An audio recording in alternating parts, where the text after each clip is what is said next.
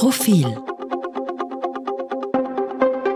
Podcast Liebe Hörerinnen und Hörer, herzlich willkommen zum Profil Podcast. Mein Name ist Franziska Tschinderle und ich arbeite für das Auslandsressort.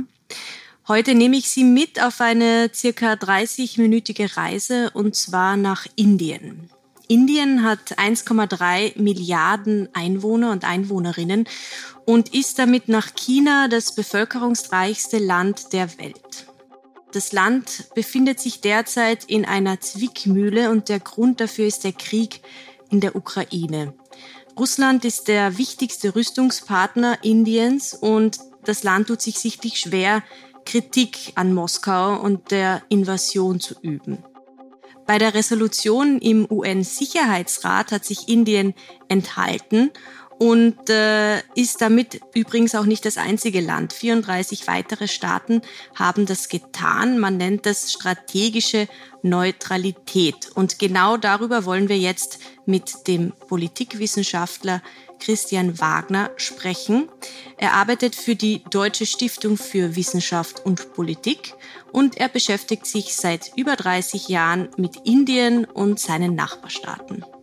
Herzlich willkommen im Profil-Podcast, Herr Wagner. Guten Tag, Frau Schinderle. Vielen Dank für die Einladung. Beginnen wir vielleicht mit einer ganz einfachen Frage zum Anfang, um sich ein bisschen orientieren zu können. Können Sie uns äh, erklären, wie sich Indien bisher zum Krieg in der Ukraine positioniert hat? Ja, Indien war ja auch unmittelbar von dem Krieg in der Ukraine betroffen. Es gab ähm, zu Beginn ungefähr 20.000 indische Studierende in der Ukraine, vor allem im Osten des Landes. Das heißt, hier musste Indien natürlich relativ schnell ähm, äh, aktiv werden, um die Studierenden eben aus dem Land zu holen oder auch andere indische Staatsbürger. Auf der internationalen Ebene hat sich Indien dann eigentlich neutral verhalten. Bei den Abstimmungen in den Vereinten Nationen ähm, hat man sich eben der Stimme enthalten. Das hat dann auf, in den westlichen Hauptstädten zu einer gewissen Unzufriedenheit geführt. Andererseits muss man natürlich sehen, dass dieses ähm, äh, Abstimmungsverhalten Indiens ganz auf der Linie der indischen Außenpolitik auch der letzten Jahrzehnte ist. Man hat sich bei Fragen gerade, die sich mit russischen Interventionen beschäftigen, sei es in der Krim oder sei es in Afghanistan, eigentlich immer neutral verhalten. Russland gilt eben als der wichtigste Verbündete Indiens. Anfang April war der russische Außenminister in Indien, wurde dort äh, empfangen und äh, er hat das Land dafür gelobt, äh, keine unter Anführungszeichen einseitige Sichtweise zu haben. Er hat auch Grüße von Wladimir Putin mitgebracht. Meine Frage an Sie wäre, wie reagiert denn die EU und insbesondere die USA auf solche Auftritte? Ja, wir haben Anfang April eine sehr rege Reisetätigkeit auch westlicher Diplomaten ähm, nach Indien gesehen. Auch der chinesische Außenminister war in, war in Indien. Also wir haben schon gesehen, dass ähm, die internationale Gemeinschaft, die Großmächte hier schon versucht haben, natürlich Indien ähm, auf ihre Seite zu, äh, zu ziehen, wenn man es so sagen kann.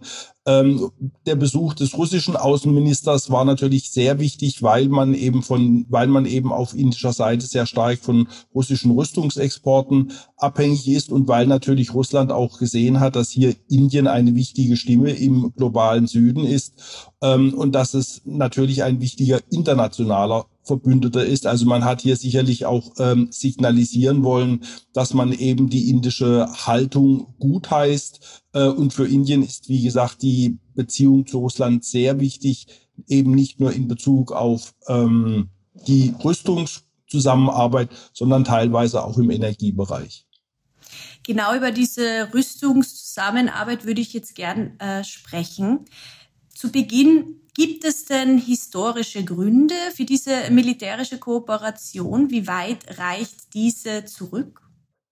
Ja, die militärische Kooperation reicht eigentlich bis in die Zeiten des Kalten Krieges zurück. Äh, Indien hat ja von Beginn an immer versucht, eine unabhängige Außenpolitik äh, zu verfolgen. Man wollte sich nie abhängig machen vom östlichen Block oder vom westlichen Block. Indien ist ja die größte Demokratie. Äh, das heißt, man war quasi politisch äh, ein westliches Land, man war aber wirtschaftspolitisch Ähm, zu Beginn eben hat man sich doch sehr viel stärker am sozialistischen Wirtschaftsmodell ähm, orientiert. Die militärische, auch in der militärischen Zusammenarbeit hat man eigentlich immer versucht äh, zu diversifizieren. Seit den 60er, 70er Jahren, äh, vor allem nach dem indisch-sowjetischen Freundschaftsvertrag 1971, hat dann diese Rüstungskooperation eben äh, in großem Umfang begonnen. Ein großer Vorteil, ähm, der sich für Indien aus dieser Rüstungskooperation ergab, war, dass äh, die Sowjetunion oder Russland auch immer bereit waren, hoch, äh, militärische Hochtechnologie an Indien zu liefern. Indien durfte auch ähm, sehr früh bereits in Lizenz produzieren. Das war in Indien immer sehr willkommen. Man konnte damit auch Dienstleistungen für Drittstaaten erbringen. Hier war man dem Westen gegenüber kritischer, weil natürlich gerade Rüstungs, ähm, Rüstungsimporte aus den USA mit sehr viel mehr Auflagen verbunden sind. Ähm, der Anteil der, sagen wir, der, der Abhängigkeit Indiens von sowjetischer, russischer Rüstungstechnologie schwankt. Man findet in der Literatur Zahlen zwischen 50 bis 80 Prozent. Das hat eben damit zu tun, dass es eine sehr langjährige Beziehung ist und dass natürlich einzelne Waffen, äh, Truppenteile, sei es die Luftwaffe oder sei es die Marine, natürlich in besonders starker Weise ähm, auch von, ähm, ja, von russischen Rüstungsgütern abhängig sind. Und heute stammt circa die Hälfte der indischen Waffenimporte aus, aus Russland. Ist das ein Grund, warum man jetzt in der Frage zur Ukraine laviert, sich nicht festlegen will? Ja, es ist, es ist sicherlich, glaube ich, einer der Hauptgründe, warum man sich hier von indischer Seite sehr zurückhält. Wir haben das in der Vergangenheit, wie gesagt, bei anderen Interventionen Russlands oder der Sowjetunion auch gesehen. Ähm, ein Punkt, den man immer auch berücksichtigen muss, und das hängt natürlich auch mit der Geschichte zusammen, ähm, dass Russland eben ähm, in den Vereinten Nationen, gerade im Sicherheitsrat, eben immer als wichtigster Partner oder als zuverlässigster Partner für Indien gesehen wird. Das heißt, wenn es, wenn es, wenn es Themen gibt im Sicherheitsrat, ähm, die mit Indien zu tun haben. Indien ist ja kein ständiges Mitglied, also braucht man sozusagen einen zuverlässigen Verbündeten und der ist, das ist eben ähm, oder war die Sowjetunion beziehungsweise ist heute ähm, Russland. Deshalb ist es also auch von der politischen Seite ganz wichtig. Zu den Rüstungsexporten, ja, es ist sicherlich ein Grund, dass sich Indien hier zurückhält, denn Indien kann natürlich äh, oder man sollte bedenken, Indien hat ja zwei heiße Konflikte. Also man hat einen Konflikt mit Pakistan über die Region Kaschmir. Man hat vor allem aber auch einen Grenzkonflikt mit China, der ja gerade im letzten Jahr nochmal ähm, 2020 äh, sich deutlich verschärft hat. Das heißt, hier ähm, ist es natürlich sehr schwer von indischer Seite aus jetzt seine Rüstungsproduktion äh, oder seine Rüstungseinfuhren umzustellen wir haben in den letzten Jahren gesehen, dass Indien sehr stark auch, mittlerweile auch amerikanische, europäische, israelische Waffen, Waffentechnologie importiert, aber der Grundbestand besteht eben zu einem großen Teil immer noch aus der sowjetischen, russischen Rüstungs Gütern. Und das macht es natürlich schwer, wenn Sie zwei heiße Konflikte haben, quasi das Pferd zu wechseln. Das heißt, man kann natürlich von indischer Seite aus nicht jetzt, man wird sicherlich anfangen, noch mehr zu, zu diversifizieren, aber ich glaube, es wird sehr lange brauchen, bis man sich aus dieser Abhängigkeit äh, von Russland ähm, vielleicht befreit hat, wenn man das möchte. Man will auch stärker selber produzieren, aber das sind natürlich alles Entwicklungen, die kann man jetzt anstoßen, die werden aber natürlich Jahrzehnte brauchen. Ja, Sie haben eben die heißen Konflikte angesprochen. Ich habe mir notiert hier äh, allein ähm, sozusagen für den Grenzkonflikt im, im Himalaya-Gebirge mit China hat Indien 100.000 Soldaten gebunden. Ich weiß nicht, wie es ähm, mit Pakistan aussieht, aber daraus kann man ja ableiten, dass man hier auf jeden Fall große Rüstungsimporte braucht und, und quasi äh, abhängig ist, diese auch von Moskau zu bekommen. Ja, das ist, äh, wie gesagt, natürlich das zentrale Moment. Man wird, glaube ich, dennoch in Indien versuchen, ähm, sich hier von, von seiner Rüstungsimportpolitik neu auf, aufzustellen. Denn man fürchtet natürlich auch in, auch in Indien, dass ähm, Russland infolge des Kriegs in der Ukraine, der wirtschaftlichen Abkopplung, den Sanktionen sich künftig stärker an China anbinden wird. Das ist natürlich für indische ähm, Strategen ein Albtraum, ähm, denn das würde natürlich bedeuten, dass mittelfristig vielleicht China mehr Einfluss auch auf äh, Russland nimmt und das könnte natürlich auch dann Indien be, ähm, betreffen.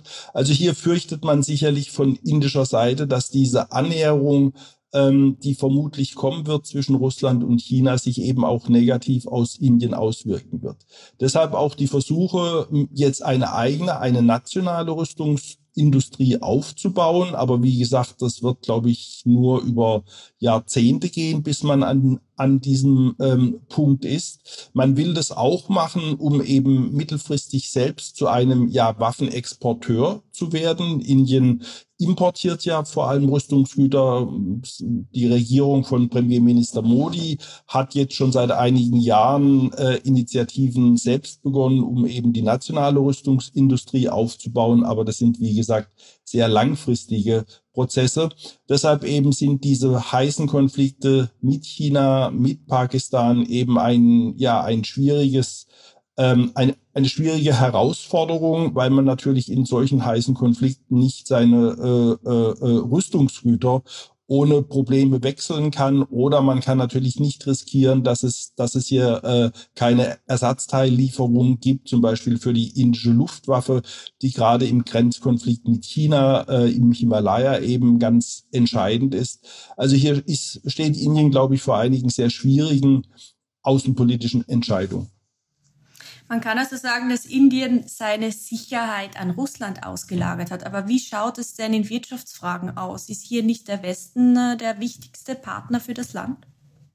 Ja, das ist genau das Dilemma, vor dem Indien eben außenpolitisch steht. Äh, wir hatten diese Diskussion ja auch in Deutschland, äh, wo man hier auch jetzt im Zuge der, russischen ähm, Invasion in der Ukraine sagte, ja, die Deutschen haben halt ihre Sicherheit an die NATO aus, ausgelagert und ihre Energieversorgung an ähm, Russland.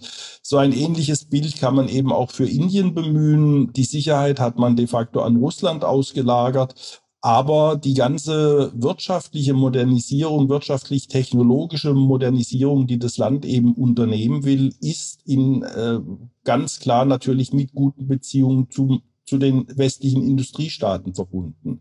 Die USA sind einer der wichtigsten Partner, Deutschland, die Europäische Union sind äh, wichtige Handelspartner. Das heißt, die ganze wirtschaftliche Modernisierung, der Technologieexport, die Investitionen, das ist natürlich untrennbar mit dem Westen verknüpft und das zeigt eben, wie schwer es hier für Indien ist, zu einer Position zu kommen, denn man kann eben auf die russischen Rüstungsgüter nicht verzichten, kurzfristig nicht, mittelfristig nicht. Man kann auch nicht auf den Westen verzichten, weil eben der wirtschaftliche Modernisierungsprozess nur mit dem Westen gelingen wird. Indien hat sich ja der UN-Resolution enthalten und darüber hinaus trägt das Land auch keine Sanktionen gegen Russland mit. Man kann sogar sagen, in einer gewissen Weise profitiert es derzeit davon. Äh, in, seit Beginn des Krieges hat Indien 13 Millionen Barrel verbilligtes Rohöl aus Russland gekauft. Man kann sagen, das sind also Importe zu einem gewissen Schnäppchenpreis. Fällt das überhaupt ins Gewicht, diese Importe? Die Importe selber fallen eigentlich kaum ins Gewicht. Indien bezieht, glaube ich, nur ein bis zwei Prozent seiner äh, Ölexporte aus Russland. Der, der Großteil der Importe kommt aus dem Mittleren Osten. Das sind die wichtigen Lieferländer. Äh, man kann daran, glaube ich, sehen, dass man in Indien diesen Krieg natürlich eigentlich auch immer als ein sehr entferntes Ereignis gesehen hat. Man war natürlich betroffen, wie gesagt, durch die ähm, Studierenden, die man plötzlich ähm, zurückholen musste. Aber das wird, der Krieg wird natürlich erstmal als rein europäische Angelegenheit betrachtet. Indien selber äh, tut sich äh, oder würde sich eben Sanktionen gegen Russland nicht anschließen. Indien verfolgt eben eine unabhängige Außenpolitik. Das heißt, man setzt eben auf seine eigenen nationalen Interessen. Man darf ja auch nicht vergessen, Indien kommt gerade aus der schwersten Wirtschaftskrise seiner Geschichte. Ähm, die Corona-Pandemie hat zu einem dramatischen Einbruch des Wirtschaftswachstums ähm, geführt. Das heißt, Indien ist ja eigentlich gerade auf dem Weg der wirtschaftlichen Erholung. Äh, jetzt kommt diese Krise hinzu. Wir haben diese hohen ähm, Energiepreise auf den Weltmärkten, was für Indien ein enormes Problem ist. Das Land ähm, hat Einfuhr äh, importiert.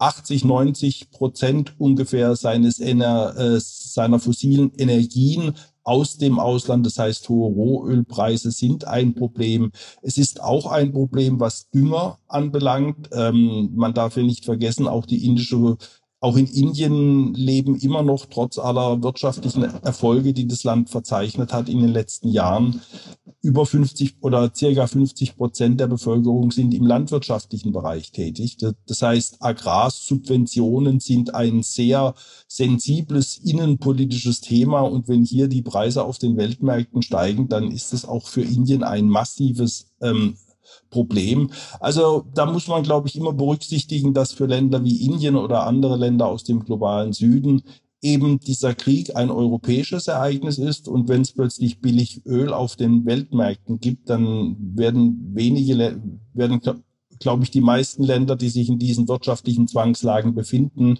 natürlich zugreifen. Ganz so einfach wird es natürlich oder ganz so einfach bleibt es aber dann doch nicht, denn wir haben natürlich auch die Diskussion ähm, dass Indien eben auch Sanktionen, Sekundärsanktionen der USA fürchten muss, vor allem was Rüstungsimporte ähm, aus Russland anbelangt. Das heißt, man wird hier quasi von indischer Seite, glaube ich, ähm, in den USA darauf drängen, dass man wieder Ausnahmegenehmigungen erhält. Und das wird natürlich, äh, auch das ist ein ganz, ja, eine schwierige oder ein kniffliges Dilemma für Indien, denn beim gegenwärtigen Stand der Diskussion in den USA über Russland bleibt mal abzuwarten, ob die USA dieses Goodwill gegenüber den Indern ähm, gestatten werden, ob man ihnen diese Ausnahmegenehmigungen gibt oder ob Indien eben plötzlich sich auch in diesem westlichen Sanktionsregime verfangen sieht. Das würde sicherlich natürlich auch das, die Beziehung zum Westen oder zu den USA vor allem nochmal belasten. Also man ist hier sowohl von westlicher Seite in einer schwierigen Situation, weil man natürlich weiß, Indien ist im Indopazifik der zentrale oder der zentrale Partner für die USA, für Europa, für Deutschland ähm, gegenüber China. Auf der anderen Seite hat man natürlich jetzt das Problem mit Russland. Also es ist, wie gesagt, sowohl dann für die Amerikaner als auch für Indien natürlich ein schwieriges Problem.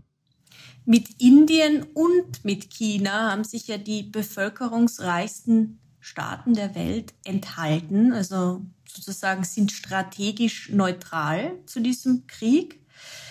Jetzt haben Sie bereits angesprochen, dass äh, Indien und China ähm, Grenzstreitigkeiten, Konflikte miteinander haben. Aber sehen Sie da, trotz dieser Konflikte Russland, Indien und China in der Zukunft möglicherweise in einer Art Block miteinander? Es gab tatsächlich mal so, ich glaube, seit den 90er Jahren gab es solche Versuche und es gibt, glaube ich, immer noch ein eigenes Format, in dem sich Russland, Indien und China äh, auf Ebene der Außenminister treffen.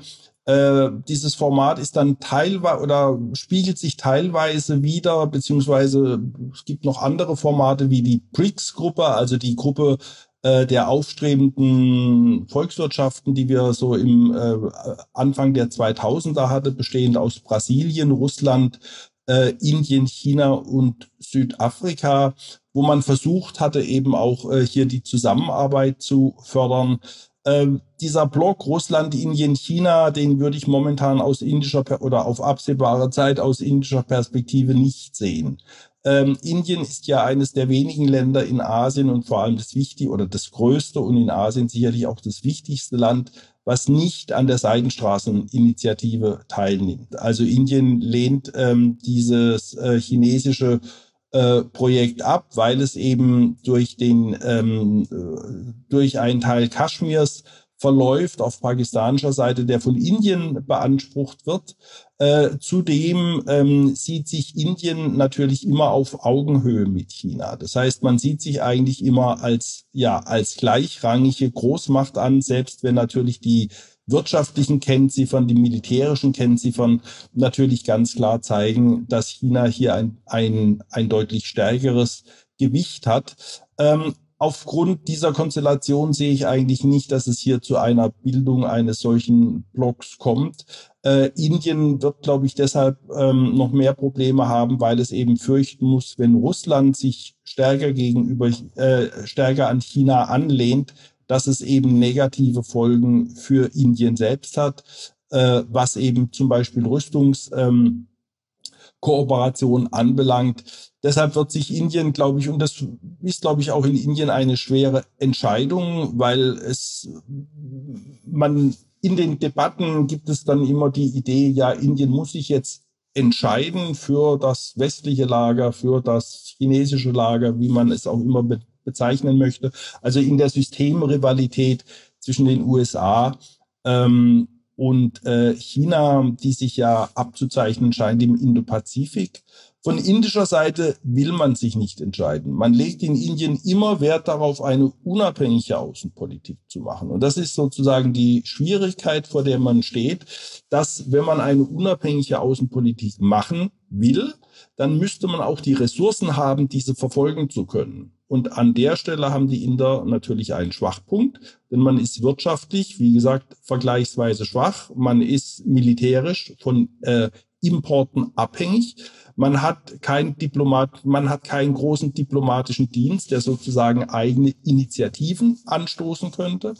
Also Indien wird hier sicherlich, glaube ich, da wird es noch einige unangenehme Debatten oder vielleicht dann doch Entscheidungen geben, weil es ist die Frage, ob man diese unabhängige Außenpolitik, die man seit 1947 verfolgt, in unterschiedlichster Form mit unterschiedlichsten Begrifflichkeiten, äh, ob man die eben mittel- bis langfristig durchhalten kann.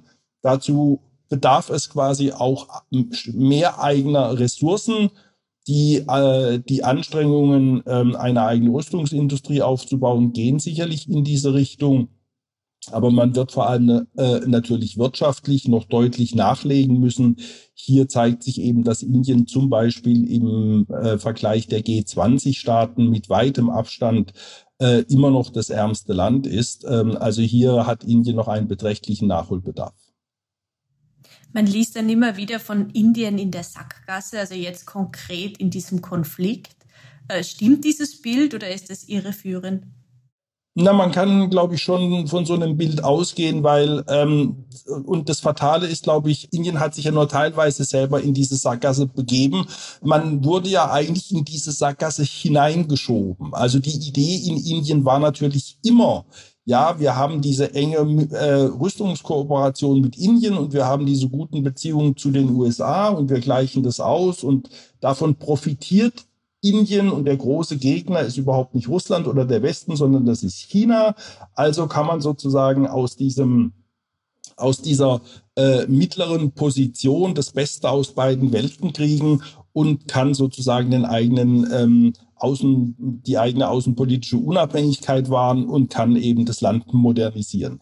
Jetzt ist man aber plötzlich in so eine Sackgasse geschoben worden, weil man eigentlich nicht aus eigener Kraft sich daraus befreien kann. Wie gesagt, man kann nicht über Nacht oder über in wenigen Jahren seine Rüstungsproduktion ähm, oder seine Rüstungsgüter komplett aus der russischen Abhängigkeit befreien. Das wird nicht gehen. Man kann aber auch nicht darauf verzichten, äh, die Beziehungen mit, den, mit dem Westen zu gefährden. Man braucht die Kooperation mit dem Westen eben für die Modernisierung, aber auch im äh, Konflikt gegenüber China. Also man ist sozusagen etwas in diese Sackgasse hineingeschoben worden und das macht es, glaube ich, noch schwieriger für Indien hier wieder rauszukommen. Ich denke, man wird in Delhi drauf setzen, diesen Konflikt irgendwie auszusitzen, irgendwie ähm, nicht von Sanktionen betroffen zu werden, um eben an, um eben an seiner eigenen unabhängigen Außenpolitik mittel- bis langfristig ähm, festhalten zu können. Ja, vielen Dank, Herr Wagner, für Ihre Zeit und dass Sie uns geholfen haben, äh, den Krieg in der Ukraine von einer anderen, nämlich von einer indischen Perspektive besser zu verstehen. Vielen Dank, Frau Schindler. Das war der Profil-Podcast. Vielen Dank fürs Zuhören und für Ihr Interesse. Mehr über die Staaten, die weiter zu Russland halten und die im Ukraine-Krieg neutral bleiben, lesen Sie in der kommenden Ausgabe und auf profil.at. Bis zum nächsten Mal. Dankeschön.